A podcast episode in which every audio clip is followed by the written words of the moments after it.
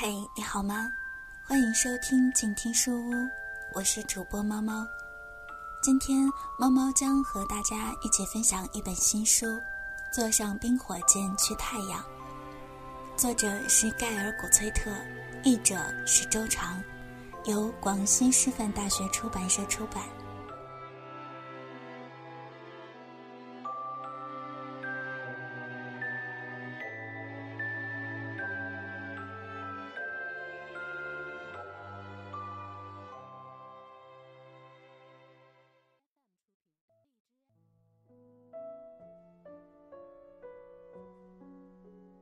第一章，西达。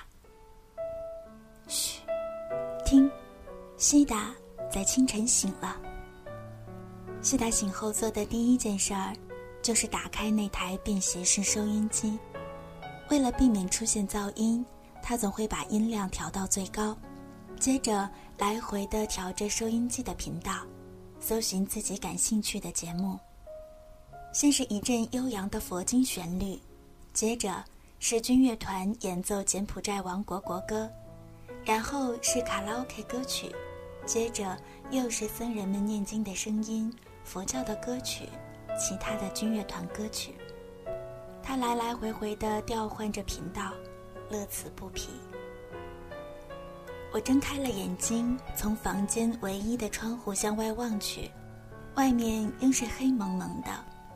透过粉红色的蚊帐，能隐约辨别出黄昏的屋顶，几乎分不出哪里是天空，哪里是墙壁。远处传来了微弱的公鸡啼鸣，听起来是那么的有气无力。难道公鸡以为现在还很早吗？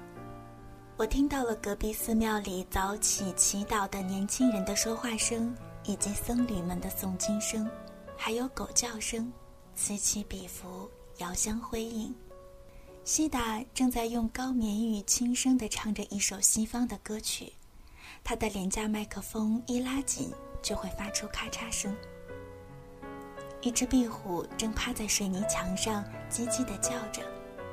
维恩睡在我房间外面的走廊里，鼾声如雷。他的蚊帐塞在床上的黑色羊毛毯子里。维恩说他睡在外面。如果听到孩子的哭声，就能马上起来去照顾孩子。他也很难睡个不被打扰的安稳觉。照顾这些孩子，确实不容易。如果孩子的住处传来了哭声，维恩就会一咕噜爬起来，穿上昨天的黑裤子，裤脚还有昨天在花园里劳动时沾上的一些泥巴。现在哭声停了。所以维恩安静地坐着，裹着毯子，想着白天发生的事儿，呼吸很浅，像是在祈祷一般。一双小脚丫儿从床的另外一侧伸了出来，下了床，迷迷瞪瞪地朝后屋的厕所跑去。他是艾滋病儿童中年纪最大的，名叫波润。波润先生今年九岁，还是时常会尿床。其他的孩子不愿意和他一起睡。每当波润先生感到难过或孤独的时候，就会爬到韦恩的床上。韦恩经常会半夜起来，抱着波润到室外的院子里撒尿，然后再把他抱回床上。整个过程，这个孩子都一直闭着眼睛，而韦恩也从不忍心叫醒这个熟睡的孩子。韦恩称呼这些孩子为先生或小姐，特别是那些还没穿裤子的小家伙们。虽然这是出于对孩子的尊重，但偶尔也会出现喜剧般的效果，比如：“瓦萨先生，你的短裤去哪儿了呢？”有些孩子开始从自己的住处来到我窗外的梳洗室，排队等待洗漱。有的孩子看起来还没睡醒，迷迷瞪瞪地坐在靠墙的竹床上，表现出通常孩子们都会有的那种刚睡醒的模样。那些排队的孩子把毛巾搭在肩膀上，或者不由自主地拿在手里摇晃着，另外一只手中拿着牙刷和肥皂。某个半睡半醒的孩子一边站着，一边时不时地打个盹儿。毛巾掉到了地上。他借着潮湿的空气，上下摩挲着赤裸的肩膀。他看上去比实际年龄小了很多。西达的头发蓬乱地散落在肩膀上，他身穿一件破旧的花纱笼，也就是当地人所穿的一种围裙。他草草地把一端塞进乳房上方的衣服里。他正蹲在自己草房外的水龙头旁，捧起一盆水洗脸。虽然有收音机的声音、昆虫声、壁虎的啾啾、狗叫声、鸡鸣声，以及和尚们念经声为伴，但此刻人们似乎还沉浸在美好的睡梦中。每天以西达打开水龙头为一天活动的序曲，因为萨里先生已经从别的地方打开了水阀，让水从屋顶的储水器中流下来。水流哗哗地流进了西达的塑料水桶里，宛若点燃了一串小鞭炮，噼啪作响。我隔着门听到浴室里的水箱上满了水，传来了哗哗的流水声、咯咯的笑声，以及阵阵低语。孩子们正在小心翼翼地洗澡。西达在这里断断续续地住了六年。他以前曾因出现过一些小偷小摸的行为而不受这个社区其他同伴的欢迎。每次他在外面过不下去了，又会回到这里。起初他只是想试试，看看自己是否能适应这里的生活，并许诺会痛改前非。直到维恩做出了最后的决定，认为他只能单独居住。于是维恩说服其他的妇女，让西达把自己的几件行李搬进了这个小茅草房里。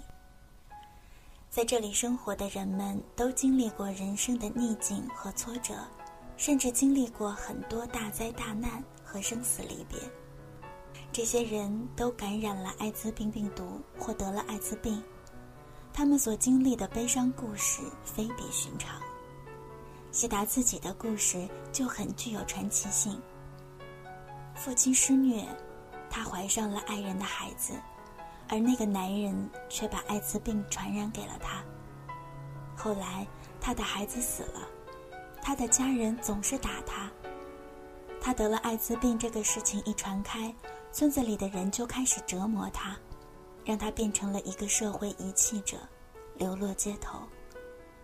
她可能也像其他贫穷的妇女那样，有时迫于生计，无奈地去卖淫。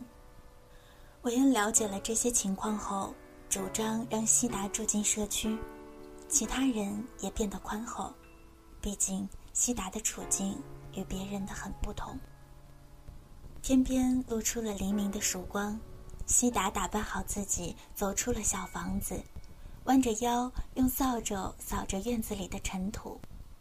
他身上那件落满了灰尘的纱笼松紧正合适，在腰部打着褶皱，垂落下来。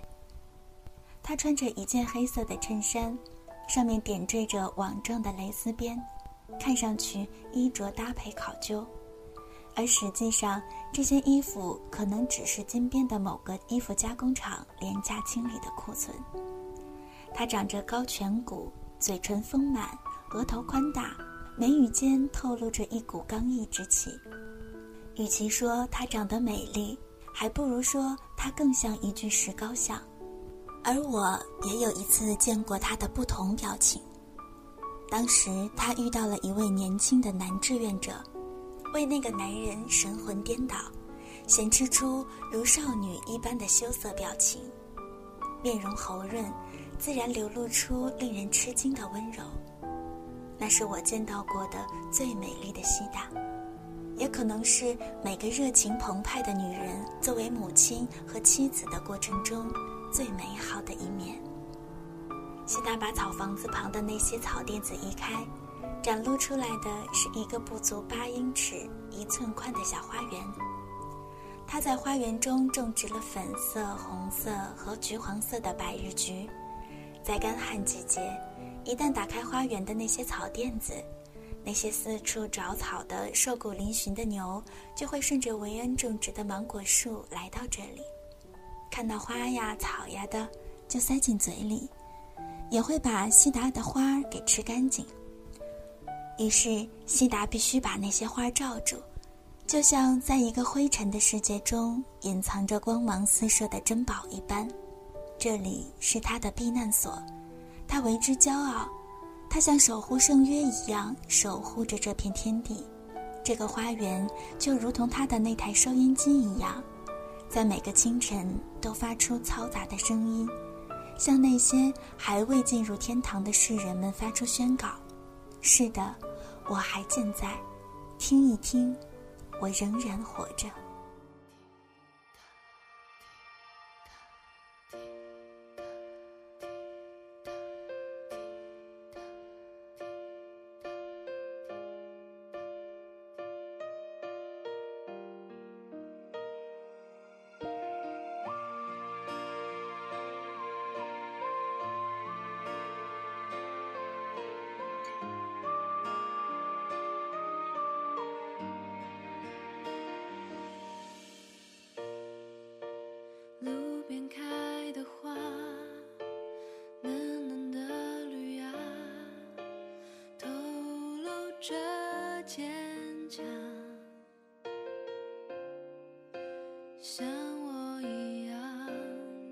家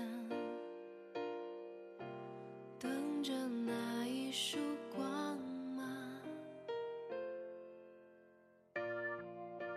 没有太多话太多的想法还不断长大。为了理想让风吹干泪和汗拂晓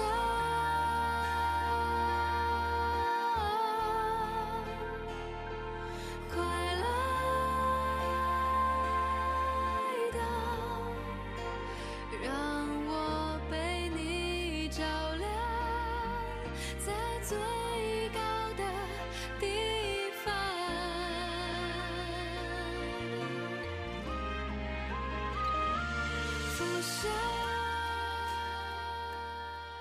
今天的故事就为您分享到这儿。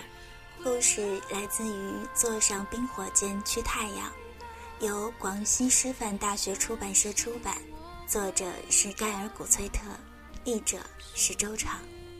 更多精彩，欢迎搜索新浪微博“帕拉猫小姐 ”，P A L A 猫小姐。